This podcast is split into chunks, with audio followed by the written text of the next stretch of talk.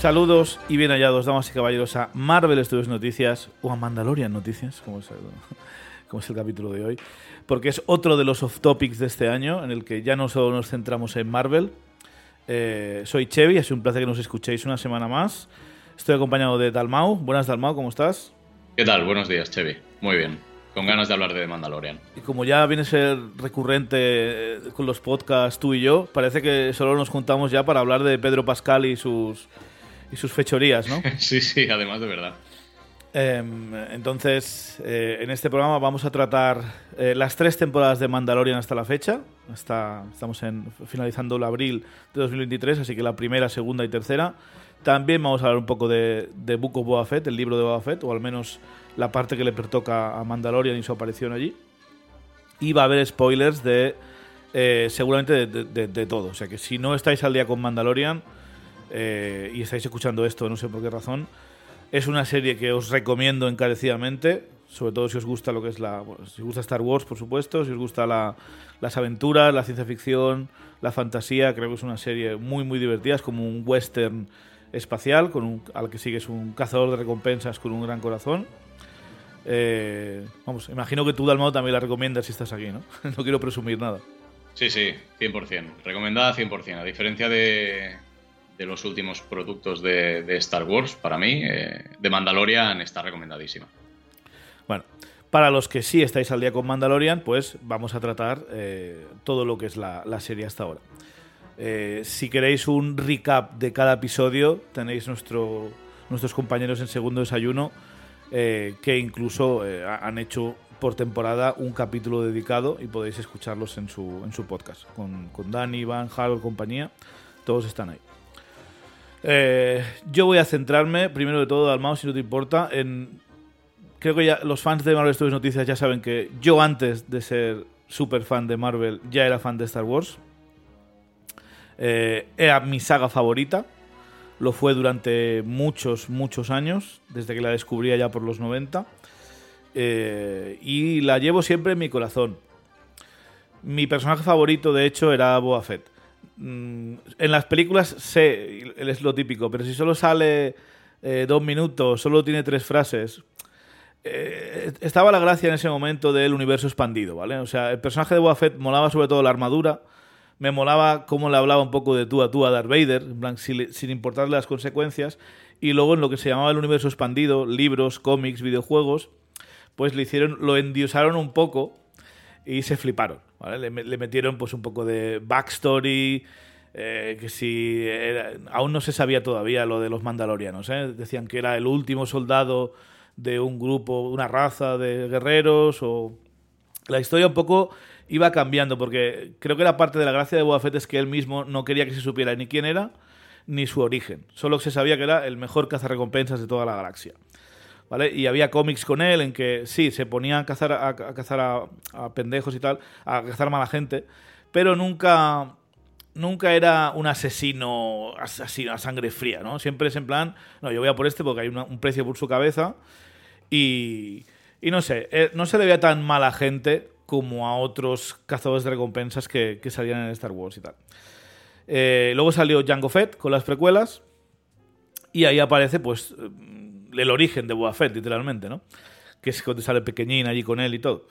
Eh, y también salieron videojuegos, cómics y lore de Jango Fett, que si era de los Mandalorianos, que si lo habían...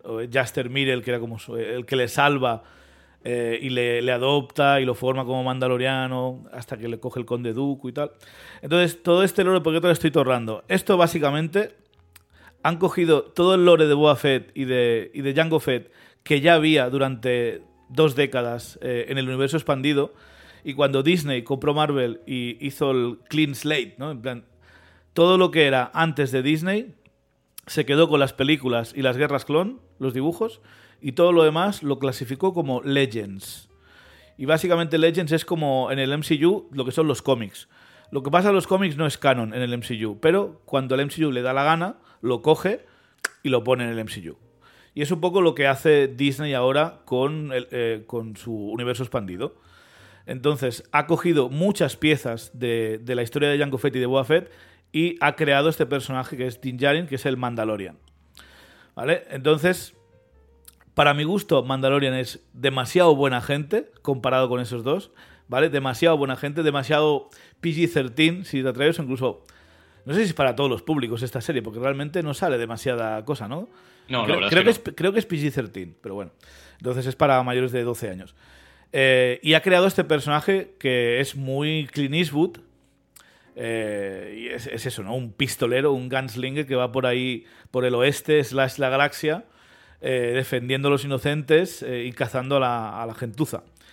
Entonces es un personaje que siempre me ha traído porque a mí los westerns me flipan también, ese tipo de personaje me encanta.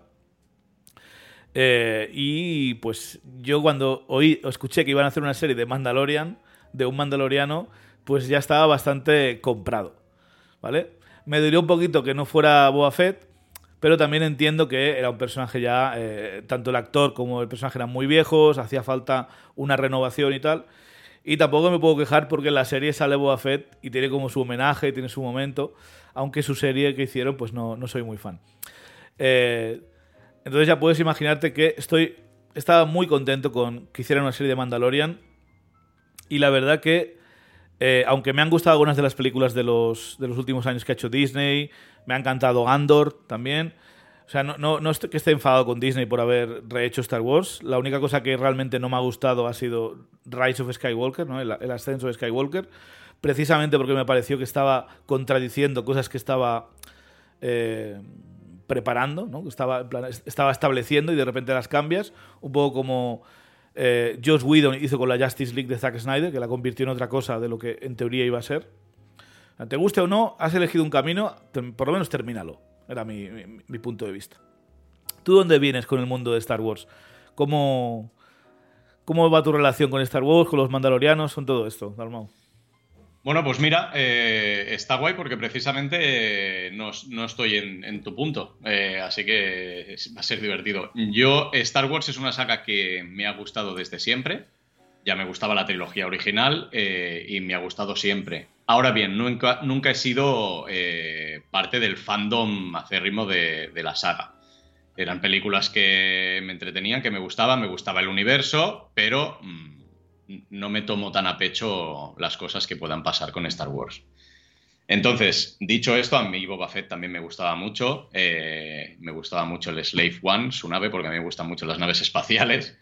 Eh, y entonces... Estás eh, un secador, una vez a lo mejor. sí, pero bueno, me gustaba, era diferente a, sí, a sí, todo está, lo demás. está muy chulo, está muy chulo. Entonces es muy guay. Eh, entonces yo siempre, como es una saga que, me gusta y un universo que me gusta, eh, al final cualquier producto que, me han dicho que quieren hacer, eh, siempre me ha ilusionado, ¿eh? porque ya te digo, mm, quizás claro, tampoco tengo las expectativas o el nivel de conocimiento del mundo Star Wars suficiente como para tener miedo por según qué producto. Entonces, yo no estoy, estoy cero enfadado con Disney. ¿eh? Eh, yo, por ejemplo, la, la última trilogía de, de Skywalker, eh, a mí me ha gustado. Entonces, me ha gustado esa, me ha gustado Rock One, me gustó eh, la de Han Solo. O sea, quiero decir que, yo me lo he pasado muy bien con todas estas que han sacado. Sí que es verdad que yo, eh, por ejemplo, Obi-Wan para mí ha sido bastante infumable. Es una serie que ni siquiera he acabado. Eh, y Andor no me he puesto a verla. Entonces, de Mandalorian, estoy un poco como tú, ya no solo por el personaje, sino porque me gustan el tipo de personaje. Entonces, eh, me atrajo la serie ya, primero porque por ser de Star Wars, que es una saga que, me gusta, y segundo por el tipo de historia y el tipo de personaje. Entonces, yo la historia de los Mandalorianos en realidad la he descubierto ahora con esta serie. Eh, por lo tanto, eh, no, no, no tenía expectativas. O sea, quería que saliese bien, pero no, no tenía un lore detrás del que tirar para, para, para esperarme algo ¿no? del, del, producto. Y yo estoy muy contento con la serie, me lo he pasado muy bien, eh, me ha gustado mucho, mucho, gusta mucho el personaje, eh, me gusta mucho Mando, eh, me gusta mucho Grogu. Y, no sé, yo le saco pocas pegas a esta serie, sinceramente. Es una serie que conmigo ha, conseguido su cometido, que es entretenerme. Me ha gustado, no creo que hayan hecho daño a, a Star Wars. Y entonces yo estoy muy contento y me lo he pasado muy bien. Eh, perfecto, genial. Eh, mira, justamente en el guion te había puesto valoración general de la serie más o menos. y comparar si se quiere con otras series y películas de Star Wars o de géneros similares, ¿no? Entonces, como aquí somos un podcast de, Marvel, eh, me gusta comparar The Mandalorian, que fue la primera serie original de Disney Plus. De hecho, llegó a España eh, el año siguiente, llegó, llegó el, en, pues en 2020, ¿no? Llegó esto, Disney Plus. Entonces, Sí. los que queríamos ver Mandalorian eh, más o menos a la par que los americanos, tuvimos que recurrir a, a formas un poco más eh, ilícitas para verlo, ¿no? Para disfrutar del contenido. Para verlo al mismo tiempo. Uy, un poquito de... Eh, están llamando a la puerta el señor Dalmau. Vamos a ver si se soluciona. Vale. Ya hemos vuelto, ya ha solucionado el problema. Ya le han entregado a, a Dalmau su, su Hot Toys. Amazon. Amazon no perdona. Exacto, o lo que sea. Eh, entonces, estaba diciendo que para comparar un poco la, la- la serie de, de- de Disney, de, de- Mandalorian con otras series de Disney Plus, pues eh, usan el volumen este, ¿no? Donde graban todas las cositas. Eso ya lo hemos hablado. De hecho, hay, no sé si series de Marvel que lo han hecho ya, pero pelis de, de Marvel que lo han hecho, como Quantum Mania y, y la de Thor Love and Thunder, eh, cuyos directores, justamente, ¿no? Taika Waititi y Peyton Reed han trabajado en, en Mandalorian. Mandalorian. Han eh, dirigido un, un capítulo cada uno, o un par de capítulos cada uno. De hecho, lo- luego lo comentamos. Bueno, Entonces, Taika, Taika no sé si pone el- hace algo, ¿no? El Sí, robot le- ese, le- ¿no? sí, Exacto, le pone la voz a ese. Entonces, eh, a ver, yo no vengo aquí a rajar de las series de Marvel porque yo veo una gran diferencia entre The Mandalorian y las series de Marvel hasta ahora. The Mandalorian para mí es lo que se llama un live action cartoon, ¿vale? Es, son dibujos animados en imagen real, ¿vale? El formato, ¿vale?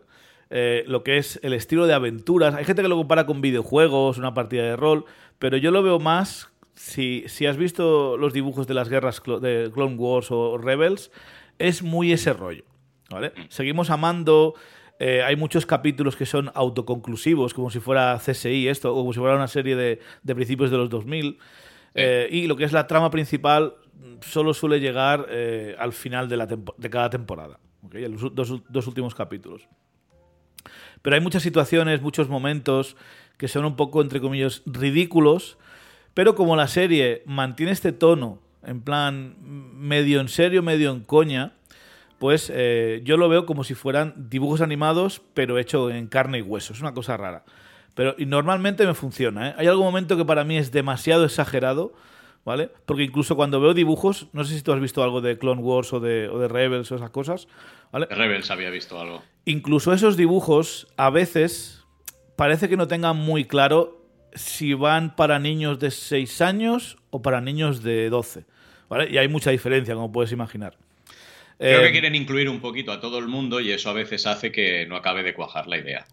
Sí, Porque entonces Star Wars en el fondo es una saga que... Es que para todo podría el ver mundo, cualquier- ¿eh? Exacto, Lo podría ver cualquier, cualquier, cualquier niño de 6 años. eh, No, no, no creo que haya mucho problema, excepto escenas muy puntuales. ¿eh? Claro, habrá Entonces, escenas pues, que a, a los niños de 6 años les parecía un coñazo, de lo aburridas que Exacto, son, y exacto. habrá escenas que a los niños de 12 años les parecerá, oh Dios mío, qué ridículo es esto, no tiene sentido. Exacto. Que es un poco lo, lo que me pasa a mí con Mandalorian en algunas cosas.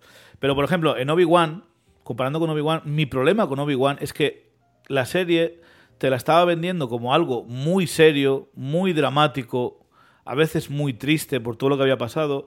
Sin embargo, el- los cambios de tono estos de, de, los, de la super seriedad a lo ridículo, como era, eran tan abismales que no podía con ellos. Es que me molestaba un, me molestaba un montón. En plan, decir qué, qué tipo de serie Pero, quieres pero- pero es que Star Wars ya es así, eh, Chevy. Quiero decir que. Nah, pero normalmente eh, suele ya Es haber un poco así en un general. ¿eh? Te están matando a alguien, a un personaje principal, y 30 segundos después hay algún personaje haciendo una broma. O te sale un bicho de estos inventados haciendo, pues, un, ¿no? Un pequeño quitarle hierro al asunto, ¿no? Hay mucha gente que rajaba del retorno del Jedi por tema de los Ewoks. ¿vale? Claro, por eso te digo que. A, mí, a mí nunca me han molestado demasiado los Ewoks, pero. O, o Jar Jar Binks, por ejemplo, en el episodio 1, ¿vale? Que es un, plan- un poco que está ya rozando el otro extremo de la ridiculez, ¿vale? Entonces yo lo entiendo. Pero Mandalorian, a diferencia de, de Obi-Wan, que era el ejemplo, me parece que controla los extremos bastante bien. Nunca es demasiado infantil, nunca es demasiado seria. Lo que, es, lo que siempre mantiene es la epicidad. Siempre es una serie épica y flipada, que es lo que tiene que ser un western espacial. Entonces, para mí esto lo consigue bastante bien en el 95% de la serie, que es algo que estoy muy contento. O sea, Ayuda mucho también la historia que hay detrás, ¿sabes? Ya la historia que hay detrás de aniquilación de una raza milenaria, de todo, todo el lore que lleva con los mandalorianos ya hace que la serie sea muy épica. Entonces, eso ayuda mucho también. hay veces que no es tan sencillo hacerlo. Y está bien compensado con siempre con el optimismo, ¿no? la promesa de lo reconstruiremos o, volveremos a estar ahí o, confío en ti. O sea, siempre lo intentan compensar de forma casi inmediata con esperanza y, mirar al futuro, mirar al horizonte. Que es algo que siempre que se tiene que hacer en la épica, ¿no? Si quieres tirar para adelante. Entonces, para mí Mandalorian consigue, consigue eso por encima de muchas otras series, ¿vale? Andor es una serie que me ha gustado mucho, es muy seria y mantiene la seriedad, creo que está muy bien conseguido, es como la peli de, Rock One. Em, y la mayoría de series Marvel creo que suelen ser muy serias y hay otras que son de comedia y también mantienen bien el balance. Pero no sé por qué Mandalorian me parece una serie muy, muy redonda. O sea, me parece de lo mejor, de lo mejor que ha hecho Disney Plus hasta ahora incluyendo todas las de, todas las de Marvel eh, y las de Star Wars, por, por, supuesto. O sea, para mí estoy muy contento, además de que no solo han juntado lo que te estaba hablando de, de cosas de, de Jango Fett y de Boba Fett de los años 90 y 2000, sino que también han, añadido a lo largo de, de, la serie cosas de los dibujos de Clone Wars y de Rebels. De hecho, que me empujaron a volver a ver estas series, que yo las tenía un poco olvidadas. y no sé, ver a Bocatan Chris allí en la segunda temporada, ¿no? Katie Sackhoff, pues me hizo volver a ver Clone Wars, que la tenía bastante. Había visto unos cuantos capítulos, pero no era algo que me, que me entusiasmara. Y de repente me la vi entera. Hay algunos capítulos que son muy duros, porque son muy infantiles, ¿vale? Y ya no, son, ya no tengo idea para eso. Em, pero hay muchos otros que me fliparon. tómalo como, como quieras. Entonces estoy ahí. Quizá me, me, ha pillado tarde, lo sé, lo reconozco. Pero para otras cosas me ha pillado bien. Eh, entonces, para mí la serie, como te digo, redonda. Le doy un lo mejor, sobre todo las dos primeras temporadas. La tercera, quizá le diría un This is the way, valga la redundancia. Eh, entonces, ¿cómo estás tu valoración en general de la, de la serie, Dalmau? Yo, mi valoración general de la serie es un. Sí, también sería un lo mejor o un This is the way muy alto. Eh, pero por eso, por lo que te digo, porque es que me lo he pasado muy bien viéndola, no se me ha hecho eh, pesado ninguno de los episodios, no, no, no, no como en otras series que, a veces a lo mejor te gusta la serie, pero ves que en algún momento se encalla y empiezan a dar vueltas a lo mismo, y un episodio y otro episodio. No, estos, bueno, son episodios fresquitos, eh, ligeros que se ven bien y que son entretenidos todos. Entonces, como me interesa también la historia que hay detrás, me interesa lo que me están explicando de los mandalorianos, tengo ganas de más siempre eh, eh, cuando voy a ver un episodio. Entonces, eh, yo, mm, para mí la serie es muy redonda, ya te lo he dicho antes, no tengo, no tengo queja de la serie. Bueno, podríamos sacarle algunas cosas, pero yo creo que son... No, y que de todas formas, más son males que ya vienen de, Star Wars en general que de la serie en sí, ¿sabes? Entonces, eh, yo la serie, la verdad es que estoy muy contento con ella, me lo he pasado muy bien y, ya te digo, yo, yo recomendadísima, vamos, 100%, y más si eres un fan de Star Wars por descontado. Vale, pues si quieres, eh, hablamos un poco de, de, la producción de la serie, ¿no? Los creadores, que son, por supuesto... No lo hemos dicho, no lo hemos dicho, pero lo digo ahora, por a Que vamos a colgar esto, aparte de en el podcast, lo colgaré en mi canal de YouTube para que la gente nos vea los objetos, si es que les apetece, para que lo sepan. Lo vas, a publicar fragmentado, pero, ¿no? Lo publicaré fragmentado porque primero quiero colgar la tercera temporada eh, para que es lo más actual y después, como contenido extra, pues haremos la primera y segunda temporada. Molve. Pues ir a, ir a suscribiros a Planeta Bazinga de Dalmau. Dicho está. Y echarle, saludarle de nuestra parte, va. Eh, implicados en la producción, los creadores. John Favreau, por supuesto, gran conocido del MCU, el, que arrancó el MCU con, con, Iron Man, también trabajó en Iron Man 2, eh, luego se fue con Disney a trabajar justamente en el volumen, en la creación de este espacio donde ahora se crean muchísimos productos, para bien o para mal, como El libro de la selva y El Rey León, las adaptaciones live action de Disney. Y entonces, pues se ve que se hizo colega del Dave Filoni, que es el otro creador del juego, otro creador y showrunner del juego, que Dave Filoni es básicamente fuera mano derecha de, de George Lucas durante la creación de la serie de dibujos de, de Clone Wars, las guerras Sí. clon. Sí. ¿vale? Y aprendió muchísimo de George Lucas, cómo pensaba, su filosofía, tal. Entonces es lo más cercano que tenemos. eh, es como un mini George Lucas. Y por eso lo ficharon, en principio, por eso lo ficharon. Exacto, o sea, su pasión por Star Wars es eh, increíble, o sea, siempre, se emociona y le flipa. Entonces, el hecho de que se unieran para crear esta serie, pues eh, para, para él fue un gran, un gran hito. Y además, eh, le han dado ahora una serie al mismo, que es la de Ahsoka, que saldrá en agosto, que tengo muchas esperanzas y muchos miedos, ¿vale? Esperanzas porque quiero que sea igual de buena que de Mandalorian, miedos porque no quiero que sea Obi-Wan Kenobi o Book of Boba Fett como es razonable, por favor. No, además, que Obviamente. Ahsoka obviamente. le tengo un cariño especial también por eh, todo el tema de, de las guerras clon y de, de Rebels. Eh, guionistas. El propio John Favreau ha escrito. También le han dado, perdón, en principio Dave Filoni también va a dirigir un largometraje, ¿no? Si correcto, equivoco. correcto. También va a hacer una película donde van a culminar todas estas sagas, ¿no? De la, la de Ahsoka, la de eh, Mandalorian, Book of Boba Fett, Skeleton Crew también, que saldrá el año que viene. Y le van a culminar todas en una película, así que extra presión, porque como salga bien, podemos tener a Dave Filoni como uno de los nuevos pilares del universo Star Wars. Bueno, es que salió de eso lo que has dicho tú, ¿eh? Estaba eh, con los dibujitos y creo, si no me equivoco, ahora es el director creativo, ¿no? De, de todo Disney, ¿no? de O, tiene un cargo así. No lo sé, la verdad. Eh, ah, Tiene, no- tiene un cargo así. Ahora le han puesto. le han- no, estoy parece que- ta- no estoy tan al tanto de los Sí, roles. es que me lo estuve mirando precisamente por, por eso. Eh, no, y creo que es de Disney en general, ¿eh? Eh, No, de Disney Pero- no puede ser. pero lo voy a mirar. Eso es el, eso es el, Voy a asegurar. el Alan Horn, creo que es, ¿no? O el, o el Bob Iger, yo qué sé. Bueno, míralo. Guionistas también. John Favreau al principio dirigió algunos episodios, pero eh, se ve que John Favreau ha descubierto que le flipa más escribir y producir. Eh, le encanta crear eh, la- las historias, escribir los personajes y dárselo a otros directores y ayudarles durante la creación de la serie, cosa que me parece bien por él. Dave Filoni también ha trabajado en varios episodios. Rick Famuyiwa, Christopher L. Jost y Nova Clore son los guionistas de la serie, aunque, como digo, la mayoría son de John Favreau y de Filoni.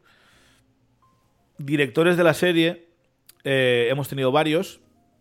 El que, más el que más episodios ha dirigido, y para mí es el mejor director de la serie, cuando dirige él, sobre todo las escenas de acción, se ven de muy, mucha calidad, es el Rick Famuyiwa, eh, que ha dirigido, entre otros, pues, los dos últimos capítulos de la última temporada y otros más de la primera y la segunda. Eh, también tenemos a Bryce Dallas Howard, que la conoceréis como la pelirroja de, de las pelis de Jurassic World, de las últimas. Es la hija de Ron Howard, que es un gran director de cine. Pues sus episodios también están bastante bien, ¿eh? me gustan. Eh, Dave Filoni, Deborah Chow, que fue la que se fue a crear, Obi-Wan, Carl Weathers. También han participado eh, Peyton Reed, que hizo, por ejemplo, la final de la segunda temporada, épica. Taika Waititi, eh, Robert Rodríguez, que se fue a hacer Book of Boba Fett. Eh, Lee Isaac Chang, Rachel Morrison y Peter Ramsey. Básicamente, un montón de directores de los cuales eh, son col- coleguillas todos y algunos incluso les han dado series propias, ¿no? Para bien o para mal, como, como he dicho antes. No sé si has visto lo de lo de el, el rol de Dave Filoni, Dalmau, al final, ¿o lo has encontrado? Es igual. Sí, es, es director creativo de Lucasfilm, de, Lu- ¿no? de Lucasfilm, sí. Vale, vale, ok. Perfecto. Pues me me alegro mucho por él, ¿eh? A ver, eh, Sí. Creo que se le da muy bien crear eh, el lore, his- historias, crear personajes interesantes, pero lo que es el tema de filmar, eh, fotografía, estas cosas, lo ha aprendido bastante haciendo Mandalorian. No sé si está preparado para hacer una película, espero que le echen una mano todos los que puedan, pero lo más importante de una película, al fin y al cabo, es el guion y la historia y los personajes. Así que si eso lo hace bien, lo demás, con que sea aceptable, eh, no se va a notar. ¿Vale? Normalmente. No pero sé bueno, si John Favreau estará involucrado también. Yo imagino que sí, que le echará una mano, que estará como productor ejecutivo, que estará ahí de vez en cuando. El Que hecho de también que este aún- señor da para un programa aparte, ¿eh? John Favreau. Porque, ojo, ¿eh? Sí, también ha hecho muchas cosas. Sí, sí, sí. Eh, y luego tenemos el cast, ¿no? Los personajes. He puesto cast barra personajes recurrentes porque no es tan interesante para mí quién lo interpreta, sino los personajes en sí, que me parecen muy chulos, ¿no? Porque sí, Pedro Pascal en teoría es el que le pone la voz a Mandalorian en versión original y sale un par de episodios, su cara, pero la mayor parte del tiempo eh, son Letif Crowder y Brendan Wayne, que son como los stuntman, ¿no? los especialistas, los que están debajo de la armadura, y son los que el 95% del tiempo están actuando y haciendo de Mandalorian. ¿Vale? Eh, entonces, eh, Pedro Pascal, aunque sale, su presencia es un poco más de marketing más que otra cosa. Pero como sí, cosa que no acabo de entender tampoco, ¿eh? porque tampoco es que haya. O sea, sí que hay escenas y trozos de la serie que se necesitan stuntmans, pero vamos, que, quemando la mayor parte de, su papel es ir caminando por dunas o, montado en algún bicho raro en, eh, en la serie, ¿no? Bueno, básicamente eh, Pedro Pascal tiene muchas ofertas de trabajo, está muy ocupado, como para estar eh, meses. ¿Ya era así en la primera temporada? Sí, es que no lo sé yo, ya era así en la primera temporada. Ya era así. O sea, había dudas, tal, pero se ha revelado que incluso parece que al principio solo lo querían para la voz a, a Pedro Pascal.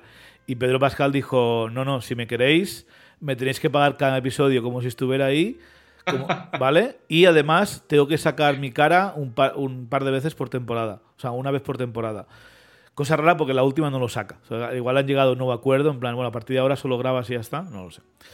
Eh, pero a ver, es que el personaje de Mandalorian para mí es más importante que, el actor que hay debajo las cosas como son, ¿vale? Bueno, pero la expresión corporal y estas cosas mientras está hablando hace mucho también. No digo que hayan hecho un pues mal trabajo los, los, los, los actores que, que, están debajo de, yo la verdad ¿eh? no, los distingo. Yo no sé cuándo está uno o cuándo yo tampoco, Yo tampoco, desde Así que, por eso han hecho un buen trabajo. ¿eh? Los tres están a la par. No sé cuánto ha hecho Pedro Pascal y la verdad es que me da un poco igual.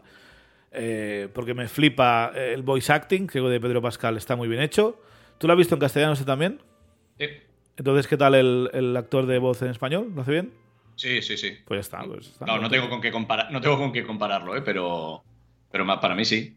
Bueno, pues es que ya está. Para mí, es que imagínate, en el caso de, en el caso de España es todavía peor, porque Pedro Pascal no, escucha su voz nunca. Así que solo lo que ves es eh, el, personaje con su armadura de la hostia y, cómo lucha. Entonces, ¿para qué más? sí, que es verdad que es el. Creo que es el, mismo doblador, ¿eh? el que hace, el que dobla siempre a, a Pedro Pascal, el que ha doblado en The Last of Us y así. Quiero decir que la voz ya es familiar y entonces pues lo relaciona, la relacionas con él, ¿no? Con, aunque no es la voz real del actor. Sí, sí, no, está, bien, está bien pensado, sí, sí. es, lo ideal, siempre se ha hecho así con, el doblaje, es la idea. De hecho, cuando yo voy a ver una peli y veía, yo que sé, a Schwarzenegger o, o a, yo qué sé, me, invento, a de DiCaprio y tenía otro doblador, en plan, ¿eh? Exacto. ¿Por qué eras que el doblador? en fin. Eh, luego tenemos a. Bueno, el personaje de Mandalorian, ¿no? ¿Qué decir de él? Es el protagonista, eh, personaje noble, con honor, eh, con un gran corazón que no le cabe en el pecho. Es, es casi trampa poner este protagonista. da igual que le pongas una armadura y que no se vea la cara. Tal como es, es muy fácil de, ponerte de su lado. Porque es. Es un justiciero. es un héroe, es un cazarrecompensas, pero poco tiempo hace de cazarrecompensas realmente. o sea, es es un capítulo y medio que hace de caza recompensas, ¿no? Y que al final lo ves que también hace de caza recompensas con las cosas que le interesan, ¿sabes? No va a ir a. No lo sé, ¿eh? una recompensa que han dado por un niño que no sé qué ha hecho. Va a ir a cazar a los, a los chungos, a, la gentuza. Sí, sí, bueno, como las pelis del oeste de caza recompensas, que también eh, estaban los despiadados, que solo les importaba el dinero, y había otros que se en plan, no, no, a ver, esto esto no está bien, a ti te han puesto una recompensa por tu cabeza, pero no, no has hecho nada, ¿no? Exacto, exacto. Eh, que es el, héroe. Eh, tenemos, por supuesto, este personaje introducido al final del segundo capítulo de la primera temporada, que nos pilló a todos por sorpresa, incluso a las tiendas de juguetes, que es eh, el niño, ¿no? El niño, Baby Yoda, más tarde descubrimos que se llama Grogu, y que al final de la tercera temporada lo adopta. Din como, como, el hijo, ¿no? Y ahí descubrimos además una cosa que yo no sabía, que es que el personaje se llama Yarin y Din es el apellido, que es como si fuera japonés, ¿no? Es que ponen los apellidos delante, mientras que el resto de los mandalorianos eh, se ponen el apellido después. No entiendo muy bien esa decisión, pero, pero fue un poco confuso. Ahora te llamas Din Grogu Y es como, ¿eh? Pero bueno. Eh, esta marioneta, personaje CGI de básicamente la raza de Yoda hecho en pequeñín y mono, es otra trampa magistral de Disney. Eh, le pillas cariño al momento y dices, no, no, no, es que Din Djarin, como no vuelva, como no salgas de esa puta nave y vuelvas a salvar al niño este, es que es que no debemos más. O sea, le ponen entre la espalda y la pared al personaje, ¿eh? porque de ahí no, de ahí no vuelves. No, está claro. Yo fíjate que, creo que es de los personajes más redondos en todos los sentidos que ha creado Disney en los últimos años, ¿eh? Sí, sí, sí. Pero ya, o sea, a todos los niveles, ¿eh? A nivel merchandising, a nivel le gusta a niños y a adultos, eh, es imprescindible en la serie, quiero decir que, no sé, creo que es uno de los personajes que les ha salido más redondo de los últimos años, ¿eh? A Disney, pero clarísimamente. Yo esto lo he dicho, además que no solo es eh, Grogu eh, pues de la misma raza de Yoda, sino que también tiene la fuerza. También es un. iba a ser entrenado como Jedi, ¿no? Vemos varios flashbacks de la Orden 66, cuando el emperador ordena la ejecución de todos los Jedi, pues le vemos por ahí sobreviviendo. Em, entonces, mm, yo, yo, si los que me han escuchado en segundo desayuno saben que yo odio cuando Yoda en el ataque de los clones se pone a saltar como una rana con el sable láser. Entonces, cuando lo hace Grogu, también una parte de mí hace, ah, no, por Dios, no, por Dios. ¿Vale? Porque bueno, porque yo pensaba que Yoda debería luchar un poco más en plan, yo qué sé, con la fuerza. Y si quieres usar un sable, pues lo controlas con la mente. Es en, el fondo, en el fondo, los, los saltos eh, los hace utilizando la fuerza. O sea, sí, lo sé, lo sé. utilizando la fuerza. Pero no es porque queda muy ridículo. se haya vuelto un chimpancé, pero... pero queda muy ridículo, Dalbao, ¿vale? Queda muy ridículo y es como lo que te contaba antes de que está empujando demasiado hacia lo, hacia lo infantil. Pero bueno, eh, me, flipa Grogu y creo que es un acierto y me alegro de que... Eh, sí, al final de la temporada se va con Luke Skywalker, lo que tú quieras, pero un poco Boa lo arreglan y dicen, no, no, tú mejor te vas con, tu padre, que si no, es que perdería mucho la serie, ¿eh? si no estuvieran esos dos juntos. Hombre, madre de Dios. Es, un poco el equivalente a, Joel y Ellie en The Last of Us. Sí, sí, sí. O sea, Pedro Pascal tiene que tener a. Sí, tiene que tener a, tiene, tiene que ser de papá. Tiene que ser de papá. Si no, no está contento. Eh, por cierto, muy bien digitalizado Skywalker, ¿no? ¿No te ha parecido muy bien digitalizado? Eh, su primera aparición no. Pues, pues, a mí me alucinó. Pero estaba tan emocionado de que saliera que me dio igual.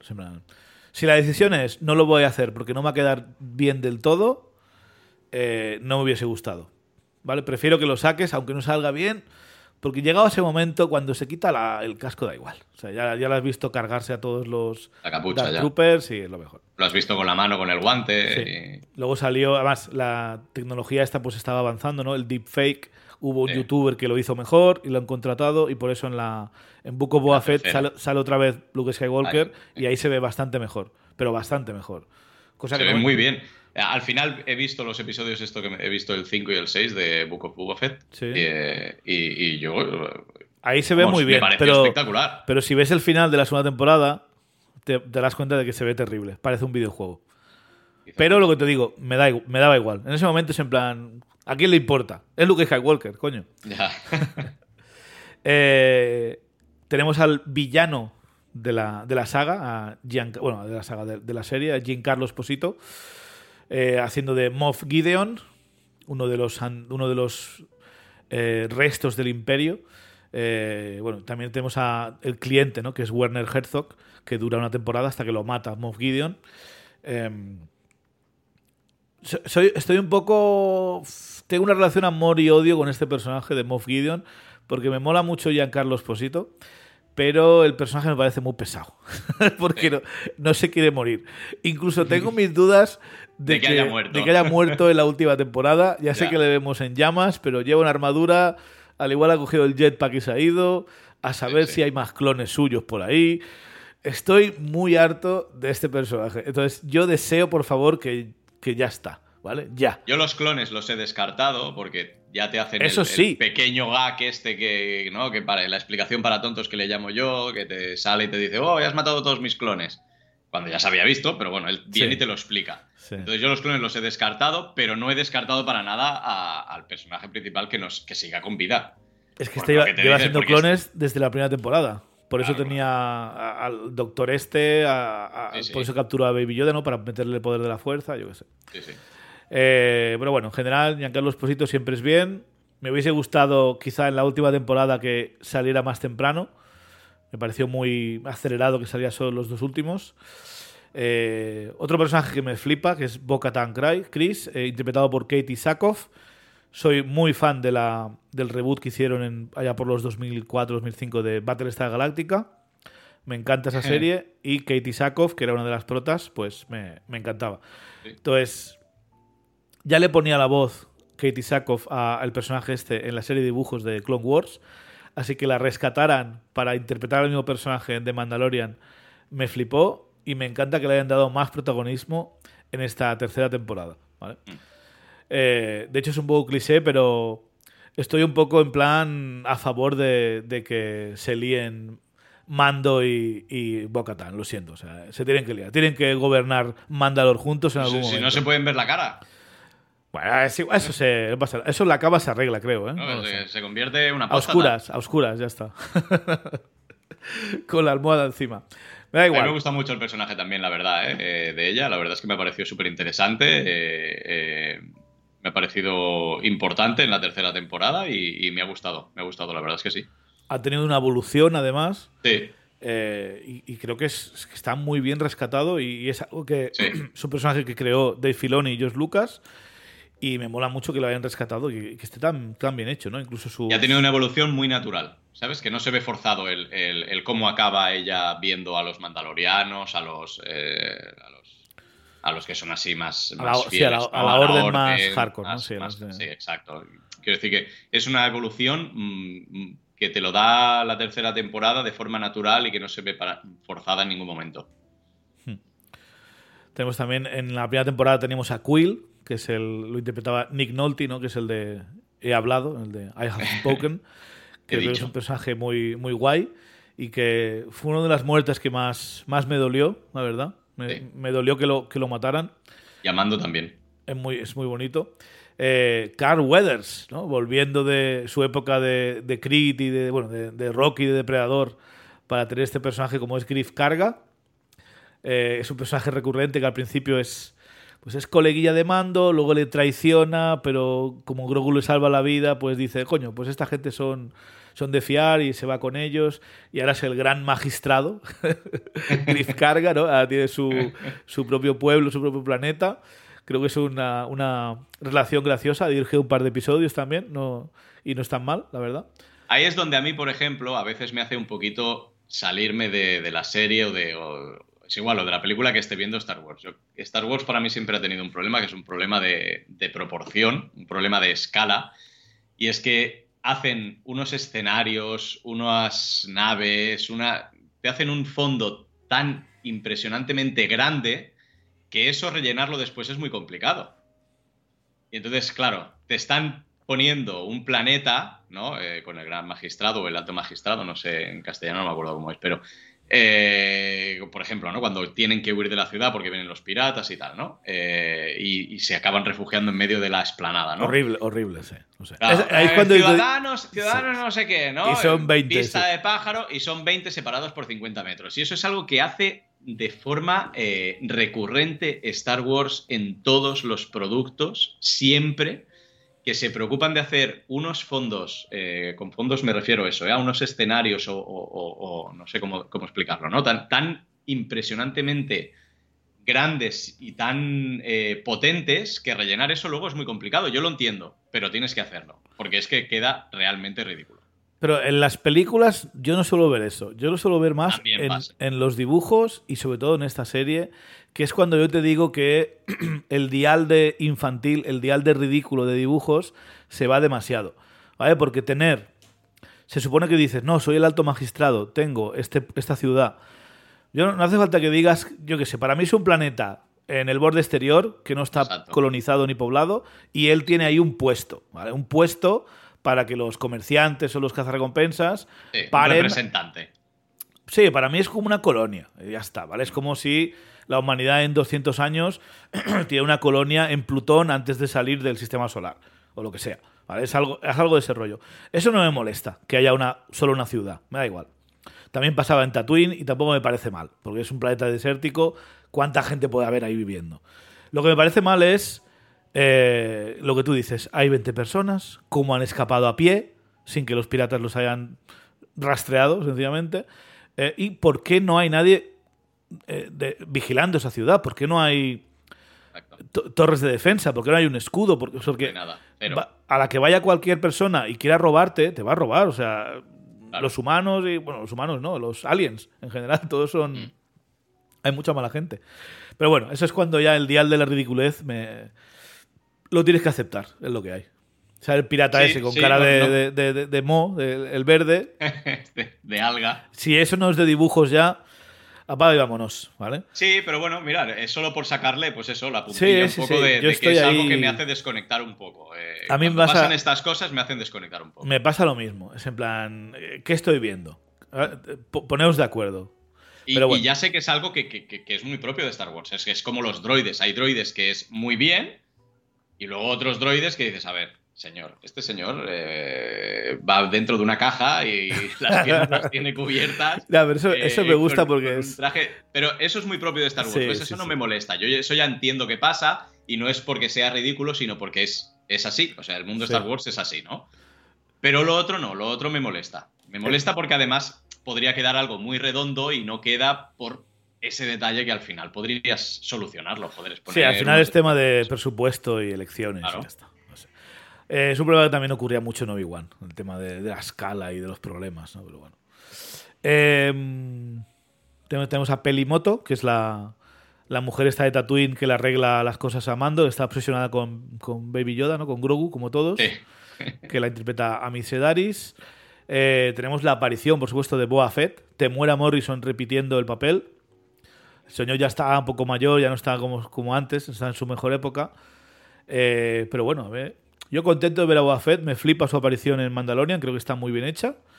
No entiendo, o sea, en su momento no entendía muy bien este cambio de personalidad de Boa Fett, de ser un, un cazarrecompensas tan serio a de repente estar tan, tan noble y, cre- y querer ayudar a, a Mando. Lo explican un poco en su serie, ¿no? en, en The Book of Boba Fett, que es un poco precuela, secuela de, de la segunda de Mandalorian.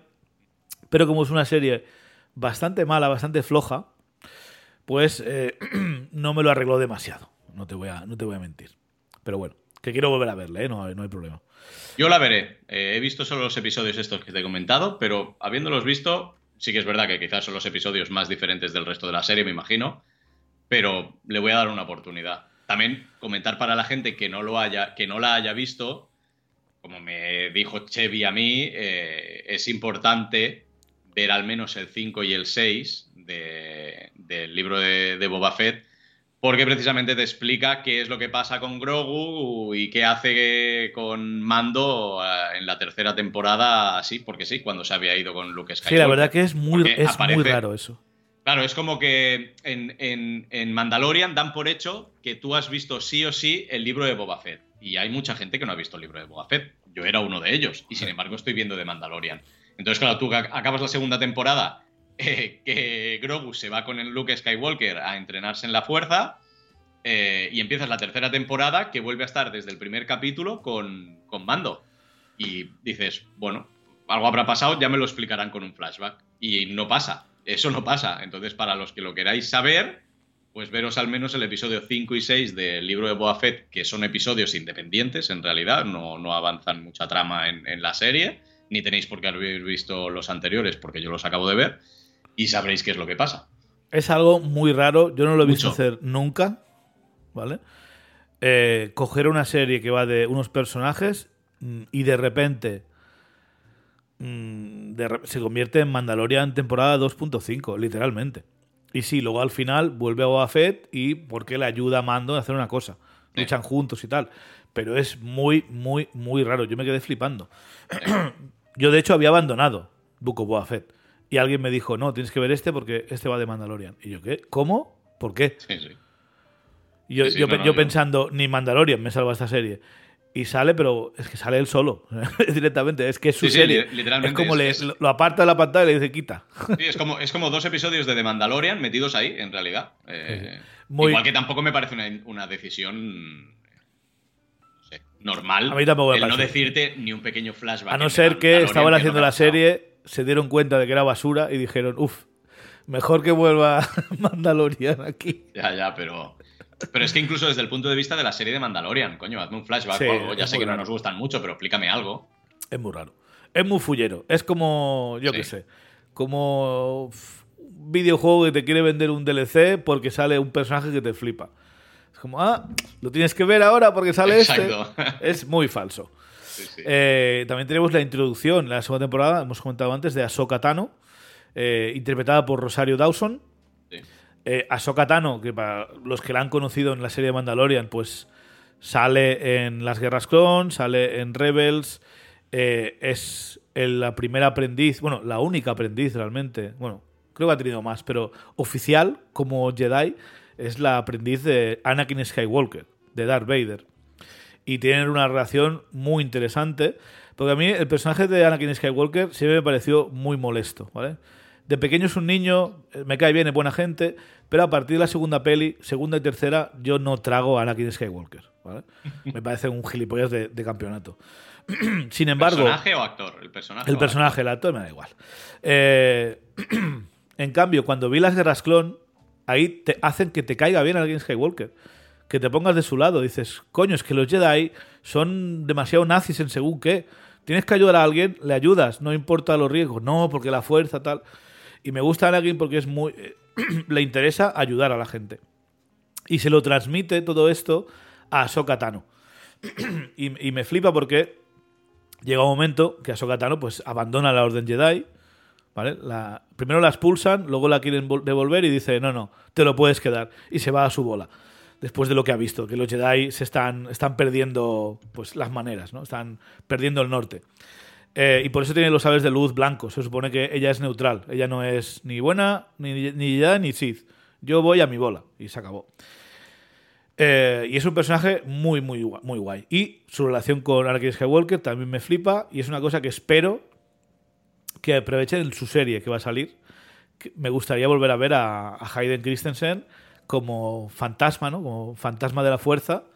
Hablar, tener un par de escenas y hablar con, con Ahsoka porque puede, puede como ser un poco más redondo, ¿no? La, la conciliación que no, que no pudieron tener en, en, la- en los dibujos y eso. Eh, ¿A ti te, te gusta el personaje de Ahsoka o qué?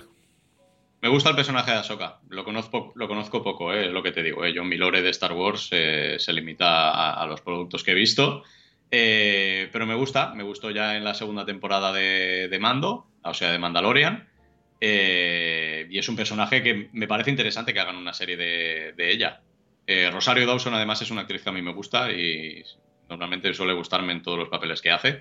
Por lo tanto, si es entretenida y la hacen mínimamente bien, que es lo que has dicho tú, ¿no? El miedo de que Sí, no sea. eh, que sea más Obi-Wan que de Mandalorian, ¿no? el tráiler Eh, me ha flipado, pero también, El tráiler a mí me ha gustado también mucho. me gustó el tráiler de Obi-Wan. Entonces, Sí, sí.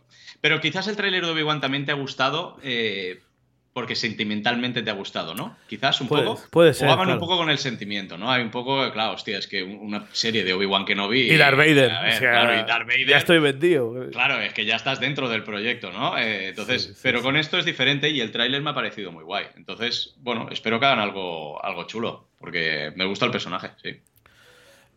Luego tenemos a otro personaje recurrente que es eh, la jefa del clan de Din Djarin, ¿no? Que es la. Mm. No sé cómo la llaman en castellano, si es la herrera o la hermera. No, sé No, cómo- es la Herrera. Es la herrera, vale, vale. Porque en, en inglés es The Armorer, que es, es la que hace las armaduras, ¿vale? Mm. Eh, pero claro, en, en castellano el herrero es lo que, eh, el herrero hace las armaduras y las armas. Es un poco armas. Mm. conjunto. Eh, le pone la voz Emily Shallow en, en inglés. Es una actriz. Ha hecho alguna cosilla, pero se la conoce más como actriz de doblaje. Eh, y la verdad que es un personaje eh, bastante níquel, ¿no? Como vemos cómo funciona el Beskar, la diferencia entre aleaciones y Beskar puro, que el Beskar puro eh, protege de todo, incluso de sables láser. Eh, nos explica un poco todo el lore, cómo, cómo tiene que adoptar a Grogu porque él ha salvado la vida, cómo consigue el, el bicho este del cuerno, ¿no? que se carga en el segundo capítulo, se lo cargan juntos Mm. y que ahora, ahora tienen su propio mini clan. Eh, es un personaje que luego eh, consigue animar a Bo Katan a restaurar Mandalore. Entonces, tenía la duda al final de la temporada porque había rumores de que iba a ser una espía, una traidora y que ya realmente lo que quería era matar a los mandalorianos que no fueran los de su credo, ¿no? Y por suerte no es cierto, por suerte está de, de su lado. Y además, vi- viéndola con el jetpack y con las herramientas repartir hostias, Repartiendo leña. muy, muy crema. Sí. Muy crema. Además es muy guay, ¿no? El, el respeto ese que le tienen, ¿no? Es como el gurú de la secta, ¿no? De, de- de ese credo, ¿no? Eh, Mando siempre va, ¿no? A hablar con ella, es la que le da, bueno, ahora eres una apóstata, bañate en las aguas vivas. Es guay. Es guay. Y Porque mola- aprovechan esa relación para explicarte cosas, ¿no? Exacto. De forma natural. Sí, es una exposición bastante evidente, pero a la vez épica y, y Sí, sí. Es, es una buena forma de explicarlo. Y también me flipa el casco que tiene, el yelmo que tiene de Mandalorian, que es un poco así como espartano, ¿no? Eh, También está muy, muy bien conseguido. sí. Luego tenemos a Cara Dune, interpretada por Gina Carano, eh, que ahora, por supuesto, en la última temporada no ha salido por desacuerdos eh, con Disney y sus declaraciones en redes sociales sobre temas políticos. Pero es un personaje que estaba bien. A ver, nunca fui muy fan de ese personaje, porque para mí Gina Carano perdió un poco. Se, a ver, es con la edad, ¿no? Ya no estaba tan en forma como antes. Se me pasa ahí con la tos, tío, perdón. No sé si has visto una película que se llama Indomable, de Almau, eh, que justamente sale Ewan McGregor también. Eh, es una Eh, película me suena del, muchísimo, tío. del Soderbergh, si no voy mal. Eh, y Gina Carano sale, es la protagonista, ¿no? Y reparte una samanta de hostias, ¿vale?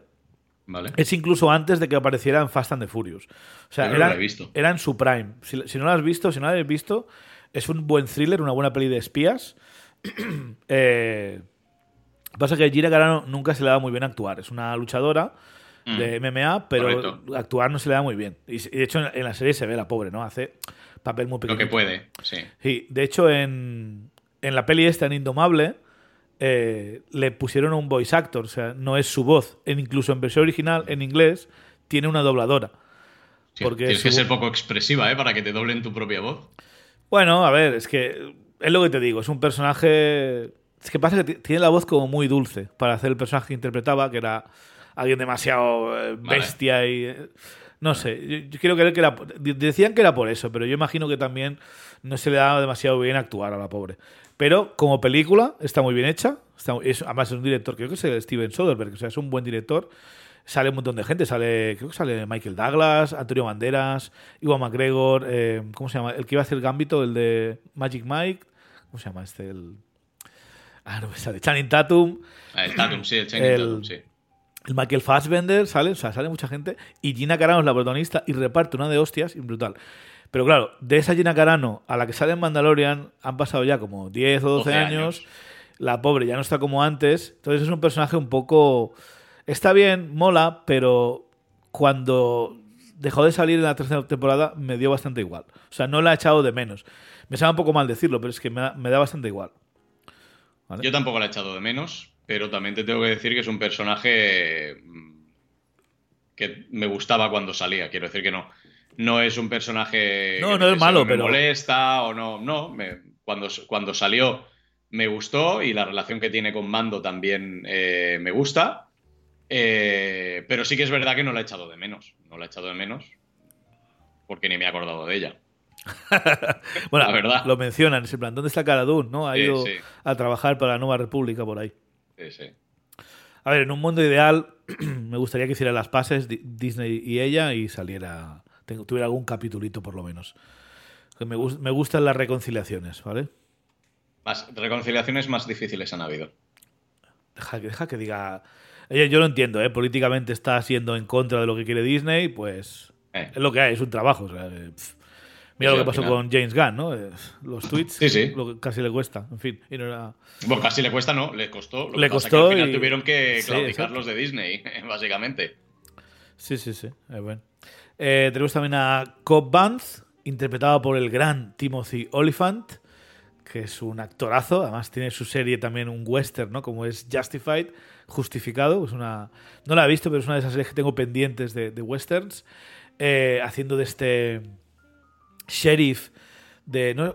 Mos Pelgo, creo que se llama, otro de los establecimientos de Tatooine, eh, que al principio lo conocemos con la armadura de Boa Fett.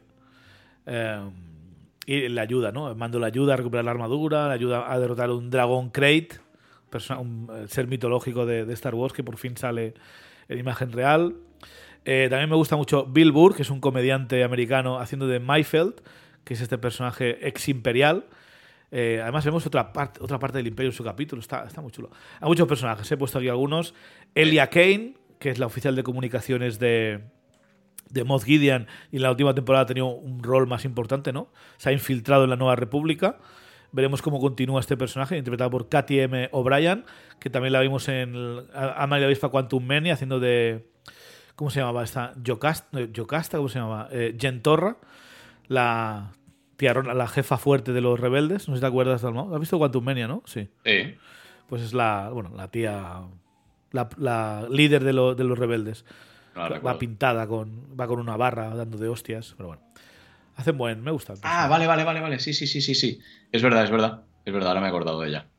pues reparte bastante está bastante cuadrada ¿eh? No, no me Eh. extrañaría que la próxima vez que le veamos en Mandalorian tenga un rol más activo Y hace bien ese, ese doble juego, ¿eh? De. de. de de espía no de sí, de espía. está o reformada, de- o no lo está. está. reformada, no está reformada. Yo hasta el último momento me hizo dudar, ¿eh? La tía. Mira que, que sí que es verdad que la ves allí y te lo hueles y ya la está llevando a que si el laboratorio y que no sé Sí, qué. sí, Bueno, sí, ya lo ves, ¿no? Pero bueno, hay un momento en el que cuando, cuando le lavan un poco el cerebro, ¿no? Al, al doctor, está ahí fuera y, y- y como que me creo un poco, ¿no? Lo que dice, no, es que hay que darle una oportunidad, no sé qué. La veo como reformada hasta que luego lo, lo fríe, ¿no? Pero, sí sí sí pero me lo creo. Eh, también tenemos a IG-11 no a IG-11 Mm. interpretado por Taika Waititi bueno le pone la voz esto es gracioso porque el droide que sale en el Imperio contraataca, que Darth Vader recluta un montón de cazarrecompensas para capturar a, a la Milenario, ahí está IG-88, que es el, el droide este asesino, ¿no? Eso hay, diferentes modelos.